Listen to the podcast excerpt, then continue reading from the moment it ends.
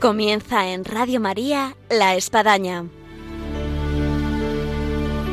Un programa dirigido por el Padre Arturo Díaz desde el Monasterio de la Encarnación en Ávila.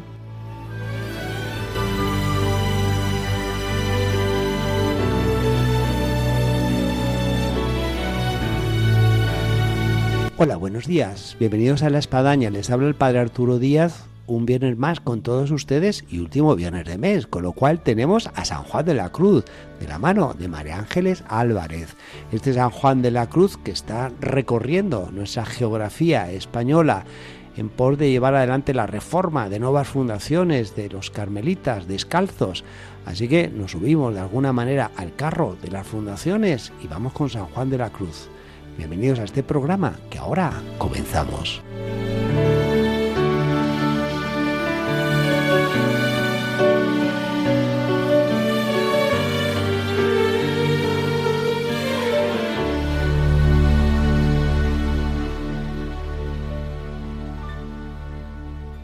Hola, muy buenos días, María Ángeles. Buenos días, un saludo para todos. Retomamos nuestra andadura de San Juan de la Cruz, vamos a decir así, ¿no? Eh, andariego, porque hemos tenido a San Juan de la Cruz en Pastrana, después de pasar de Duruelo a Pastrana, en esta fundación de lo que sería una casa de formación en condiciones, y tenemos pues a un San Juan de la Cruz no solamente andariego, sino también maestro y formador.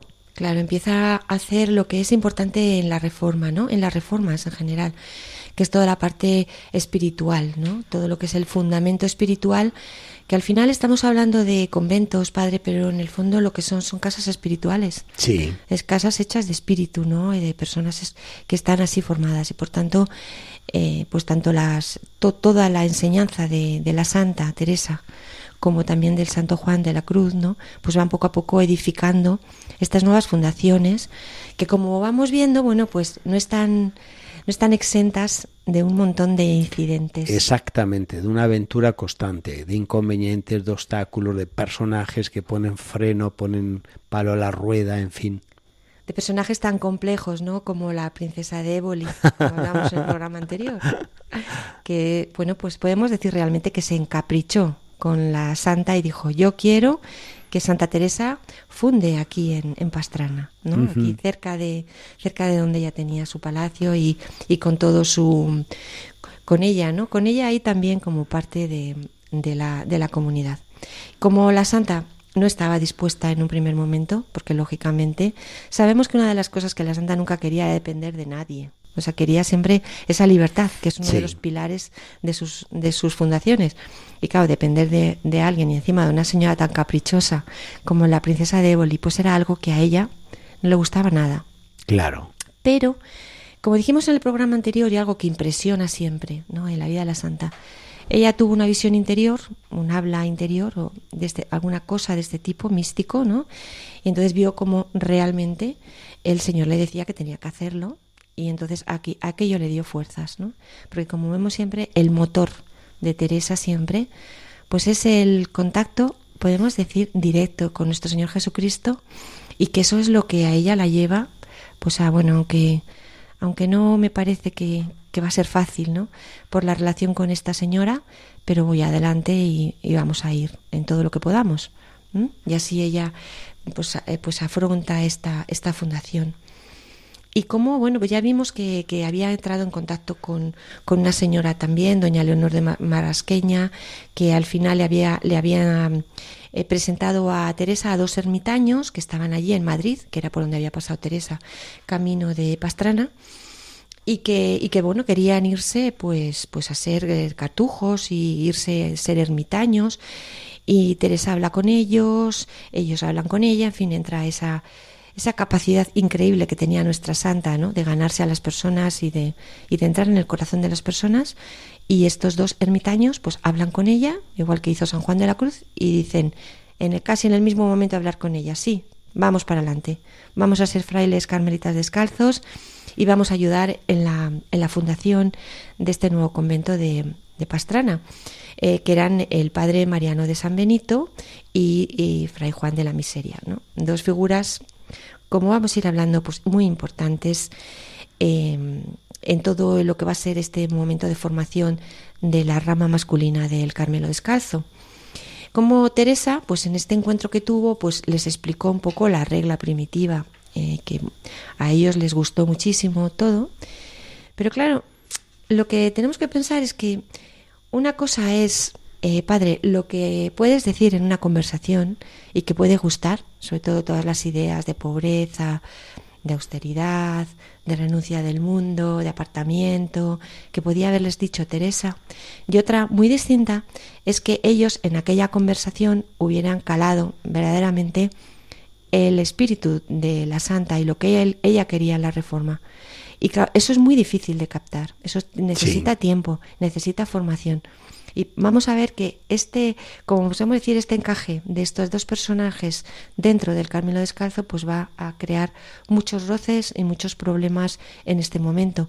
Porque no estamos hablando de, de frailes que entren, jóvenes que entren y se vayan formando que sigan un noviciado, que vayan poco a poco entrando en la espiritualidad, sino que son personas que ya tienen su propia espiritualidad y su vida muy desarrollada a nivel personal y espiritual, que entran y por tanto en algo que está empezando y que por tanto ellos también, o sea, si es que ellos en el fondo querían aportar y ayudar. Esto lo habíamos comentado en anteriores programas, que no cabe duda, lo y es que estar diciendo, sí. algo, algo complejo, ¿no? Y, que es necesario, eh, como vamos a ver, va a ser muy necesaria la figura de nuestro padre Juan de la Cruz para que eh, poco a poco esta, esta fundación vaya tomando un poco las riendas de lo que realmente es la espiritualidad de la santa, ¿no?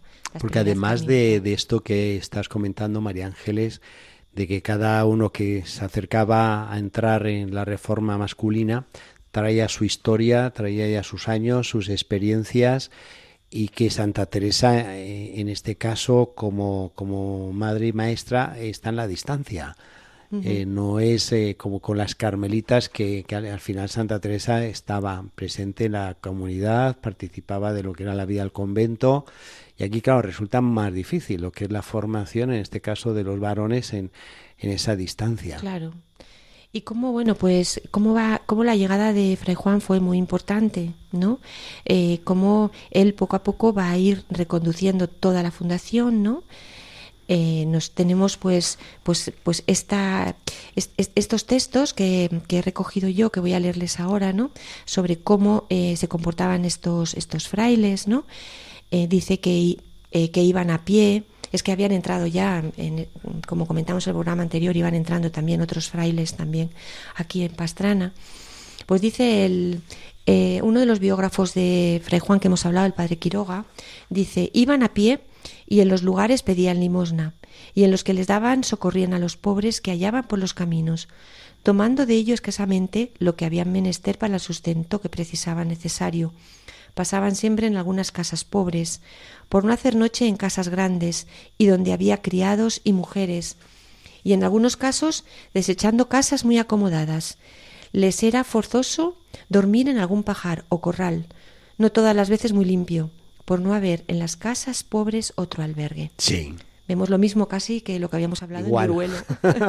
es un texto súper parecido y que nos viene a hablar un poco de la figura de Fray Juan, ¿no? En su labor como maestro de novicios, lo que les iba poco a poco a ellos contando, ¿no? Vemos que como no tenían eh, eh, pues unas constituciones, pues empezaron poco a poco a a irlas, a irlas eh, como si dijéramos, construyendo, ¿no? Pues a partir de las, de las antiguas constituciones, de la orden, también de las constituciones de Santa Teresa y las del general y de las propias experiencias de Duruelo y de Mancera, ¿no? Entonces, eh, sabemos que poco a poco eh, eh, pues se fueron dando pues una serie de, normas ¿no? que constituyen estas constituciones. Eh, que lo sabemos porque porque luego Fray Juan se lo fue explicando y les dijo que en este momento había surgido no sobre todo cuando cuando él ya eh, estaba al frente de los novicios en los remedios de Sevilla no por ejemplo decía que que no, no, los, no, no estarían los frailes todo el día encerrados en las celdas que que había que ejercitarse en trabajos manuales y corporales, em, que nadie se entremetiera a tratar con los novicios, eh, que había que instruirles teóricamente y que había también que enseñarles a meditar. ¿no? Yo creo que con estas, con estas normas que, que son como muy del pilar de lo que, de lo que Fray Juan entendía por, por ir poco a poco formando el espíritu de los frailes, silencio, descanso, apartamiento del mundo, pero a la vez vida en comunidad, ejercicio físico, que sabemos que hacían mucho cuando caminaban, iban de un sitio a otro, eh, trabajaban en las huertas, trabajaban en las construcciones también. Y toda esta parte muy importante de la formación, es decir, enseñarles a meditar, ¿no? sí. Es que, es que ya empezamos a ver aquí un poco lo que nos lega de Juan y lo que nos lega Teresa, ¿no? Como parte importante de, del proceso dentro de, del camino de la fe y cómo había que, instruirse, es decir, que había que ir poco a poco teniendo unas bases sólidas de teología que como sabemos pues Fray Juan perfectamente podía, podía hacerlo, ¿no? Bueno, eh, en este momento eh, la santa eh, pues estaba camino de, Alba de Tormes y, se, desvió un poquito para pasar por Mancera, ¿no? Y bueno, pues en ese momento fue cuando, yendo para Alba de Tormes, le pidió a Fray Juan, ¿no? Que se dirigiera a Pastrana, ¿no? Fue justo en ese momento, porque estamos viendo un poco la vida de, la santa y la vida de, Fray Juan. Y mm, sabemos que, Fray Juan, por tanto, levantó, a, levantó este, este convento y que realmente fue el que, el que ayudó a que, a que fuera el, el convento que realmente así se llevó a cabo. Bueno, mientras tanto, mm, también eh, Teresa determinó fundar un, nuevo convento en la Universidad de Alcalá de Henares, ¿no? Eh, bueno, pensemos que aquí en Alcalá de Henares, eh, pues será donde se va a formar otro de los grandes frailes de los que vamos a hablar y hemos hablado mucho, que es el padre Gracián. Sí, Jerónimo Gracián. Justo, justamente en este momento, ¿no? Eh, dice el propio padre Gracián de esto, ¿no? en su libro Peregrinación de Anastasio. Dice, desde el convento de Pastrana fueron algunos padres a fundar el colegio de San, Cirilo de Alcalá. Y este fue el principal plantel de toda la orden, porque allí acudían los estudiantes de aquella insigne universidad y trataban de tomar hábito. Desde allí los enviaban luego a Pastrana y los que en aquellos principios entraron por vía de este colegio fueron los que después dieron más luz en la religión. Estamos viendo esta relación entre Pastrana y Alcalá y cómo los frailes pues van de un sitio para otro, ¿no? Pero claro, la santa enseguida se dio cuenta nuevamente de que necesitaba en Alcalá que lógicamente eh, que, busca, que estaba buscando un rector eh, pues competente. Los que conocemos a la santa sabemos lo importante que debía de ser para la santa eh, fundar en una ciudad como Alcalá, en una universidad. Es decir, porque era como poner toda su reforma y todas sus fundaciones en un sitio en donde estaban, eh, estaba en la puntera del pensamiento eh, y de la investigación y de la formación como era la Universidad de Alcalá. ¿no? Ella siempre buscaba que sus palomarcicos, sus fundaciones, estuvieran en sitios donde sí estuvieran apartadas del sitio, pero a la vez fueran como focos, como faros que irradiaran, ¿no? Que pudieran ayudar a muchas personas. Y por tanto ella siempre quiso fundar en ciudades. Por tanto, eh, fundar en Alcalá para ella era importante. ¿no? El, poder hacerlo y juntar también la formación de los frailes eh, con, la, con la vida académica es decir, un poco eh, mezclar eh, todo lo que es la formación eh, como novicio carmelita descalzo con todo aquello que, basado en teología, podían aprender los frailes, ¿no? en una universidad tan importante como era un paso en, en, el hacer de Santa Teresa de lo que era una vida conventual con una vida académica cómo poder compaginar lo que era esta formación de estos futuros sacerdotes carmelitas en base a sus estudios filosóficos, teológicos, con, ese espíritu que ya llevaba de reforma en lo que suponían los, conventos de los frailes carmelitas descalzos. Claro, lo que realmente es un fraile, a diferencia de una monja. Claro. Un fraile que es, aparte de sacerdote, acometido de, de la Santa Madre Teresa. Eh, que es distinto, ¿no? Porque Claro. realmente con las monjas no tenía esta preocupación mm, de base de teología y de formación, pero aquí es que estamos hablando de, de frailes, ¿no? Que tienen una vida activa apostó- apostola- apostólica, entonces lógicamente tienen que estar muy bien formados, ¿no? Y a la vez tienen que tener también toda esa parte, pues como las monjas, es decir, de vida conventual eh, y de vida de vida contemplativa. Sí. Como dijimos en el programa anterior, ¿no? La denominación de ellos es carmelitas contemplativos. Así que San Juan de la Cruz tiene aquí una buena tarea que le encomienda a la Santa Madre Teresa. Rápidamente le ¿Sí? dice, por, por favor, Fray Juan, por favor. Está haciendo una labor hablando, importantísima en Pastrana, pero vaya rápido al un jovencillo sacerdote que había sido ordenado hacía poco tiempo y que se había planteado pues el tema de, de poder entrar en esta aventura de Santa Teresa. Y ya ¿no? Santa Teresa le lleva, pues bueno, ahora le lleva como, como rector, ¿no? O sea, porque ya se dio cuenta que el mejor que tenía era, era Fray Juan. Bueno, es que no, no había, había muchos otro. otros. No había otro, pero bueno. Primero había pensado, parece que, que dicen las, los estudiosos que primero había pensado en el padre Antonio de Jesús Heredia. Sí.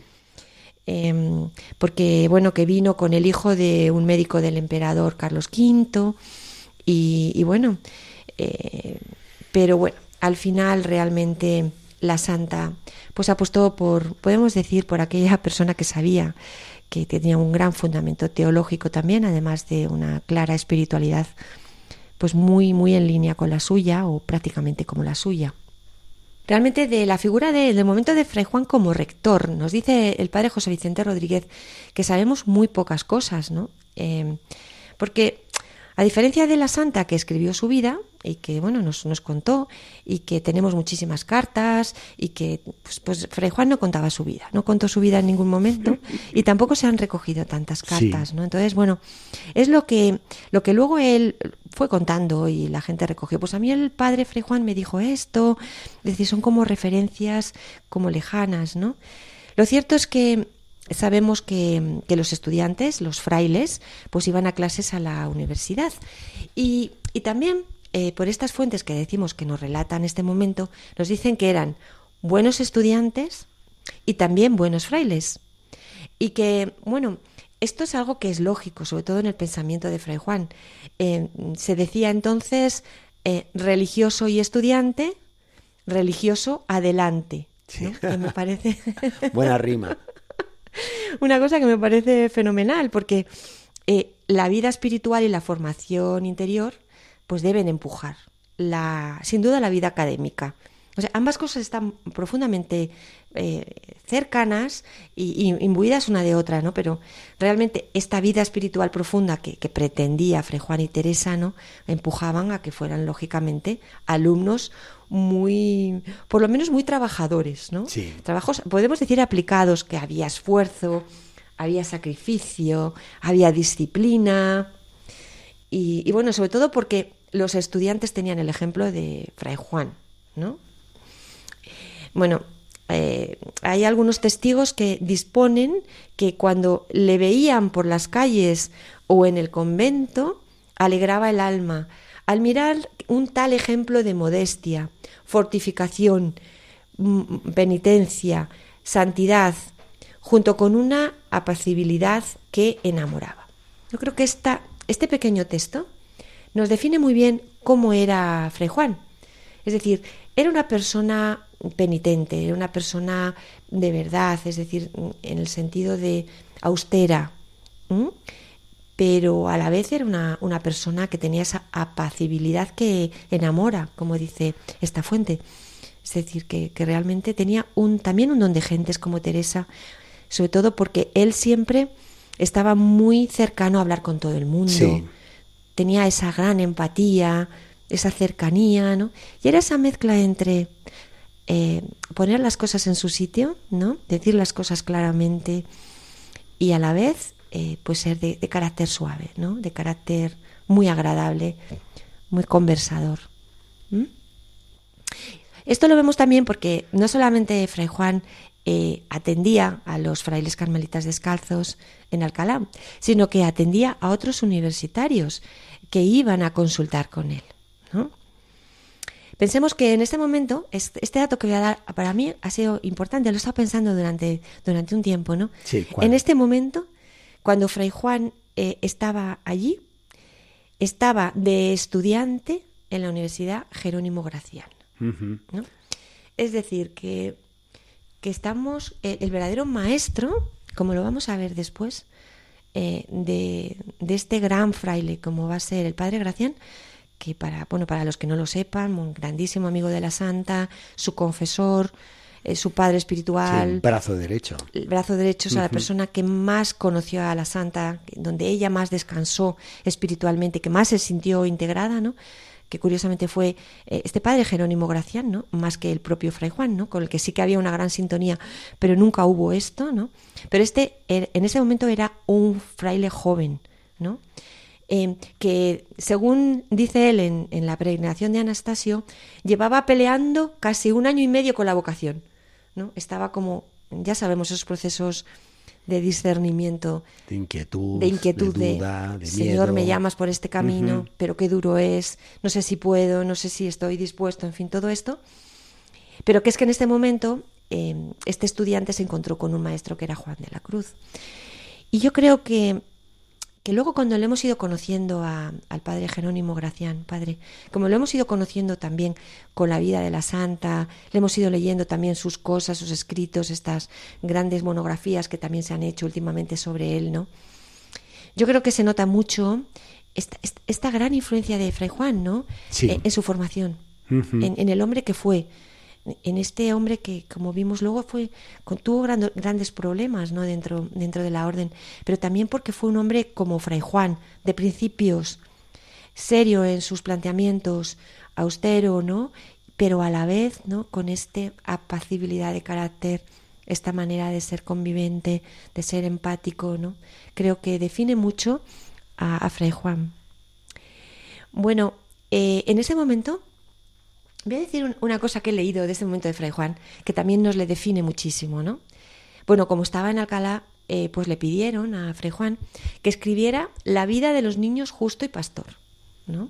Bueno, estos eran unos niños que de siete y nueve años que bueno, estamos hablando de, del 297 antes de de las persecuciones de, Diocleciano, vamos, de los primerísimos protomártires romanos. Unos protomártires, unos niños que les dijeron que por favor negaran eh, y, abjuraran de, de, su fe y dijeron que no y fueron fueron martirizados y bueno pues que había muchísima devoción en Alcalá y me imagino que sigue recordándose en Alcalá. Sí, sí, sí, sí estos niños. Es como los que tenemos aquí nosotros en Ávila, Vicente, Sabina y Cristeta. Pues allí Son en también de la pues, misma camada. pues también deben de tenerle mucha devoción a estos niños. Y bueno, le pidieron a Fray Juan que, que escribiera la vida de los niños justo y pastor. ¿No? Entonces se quedaron como, como podemos decir, a cuadros, como decimos hoy de manera coloquial, porque Fray Juan dijo que no. Dijo, no, no, no, no. Dijo, y entonces lo explica, lo explica el, el, padre Gracián en la peregrinación de Anastasio nuevamente, ¿no?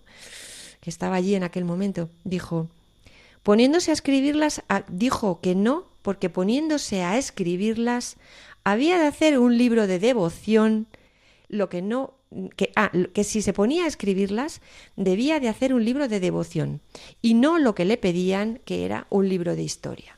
Es decir, dijo, bueno, yo, si quieren que hable de devoción, y de por qué estos niños pudieron llegar a esto, pues hablo.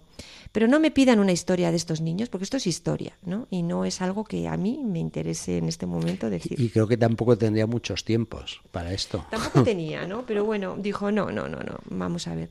Le, le define porque, como vemos, Fray Juan siempre va a ir a, de manera radical a las cosas.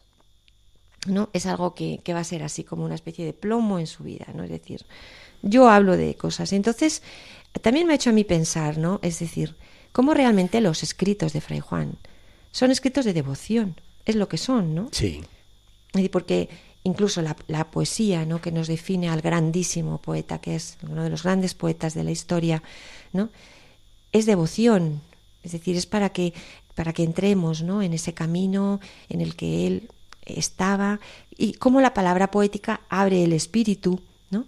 Pero siempre con un fin devocional. ¿No? que es lo que ha llevado siempre detrás todos los escritos de Fray Juan. ¿no? Entonces a mí esto me ha hecho un poco reflexionar, es decir, cómo la intención de Fray Juan siempre ha sido esta, ¿no? una cosa devocional. O sea, enseñarnos a orar, enseñarnos a meditar, a entrar dentro de nosotros mismos, ¿no?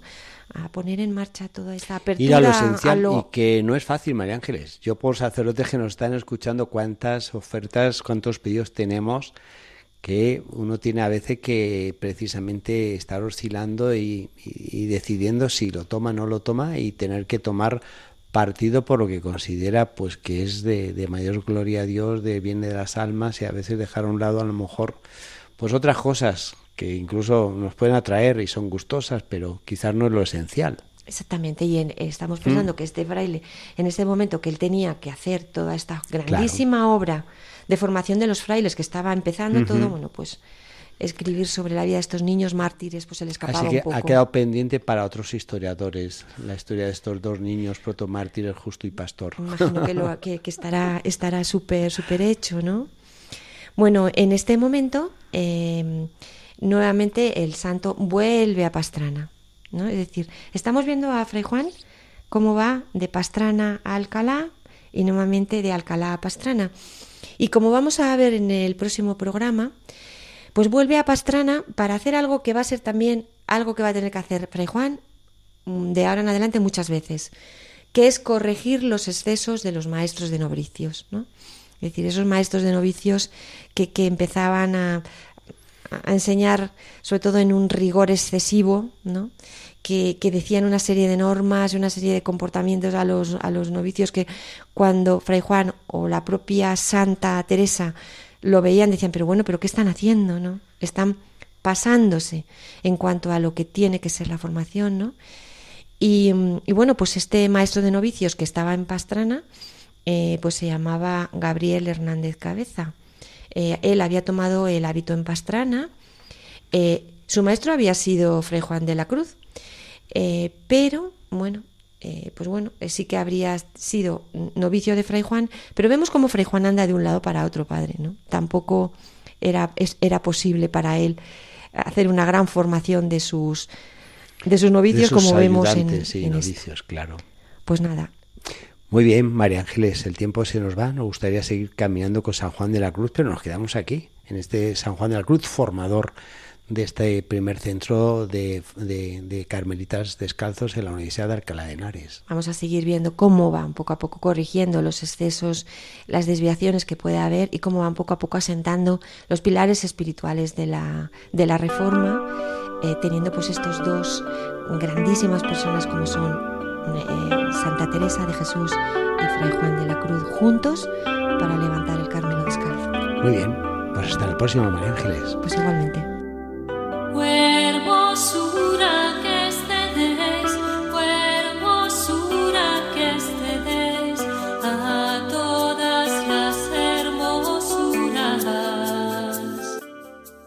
Llegamos así al final de nuestro programa de la espadaña con San Juan de la Cruz, de la mano de María Ángeles Álvarez, de este San Juan de la Cruz, en este caso en Alcalá de Henares, en ese primer centro de formación de filosofía, teología de los padres carmelitas, y quedamos emplazados en nuestro programa de la espadaña. Hasta el próximo viernes, Dios mediante, aquí les esperamos en Radio María.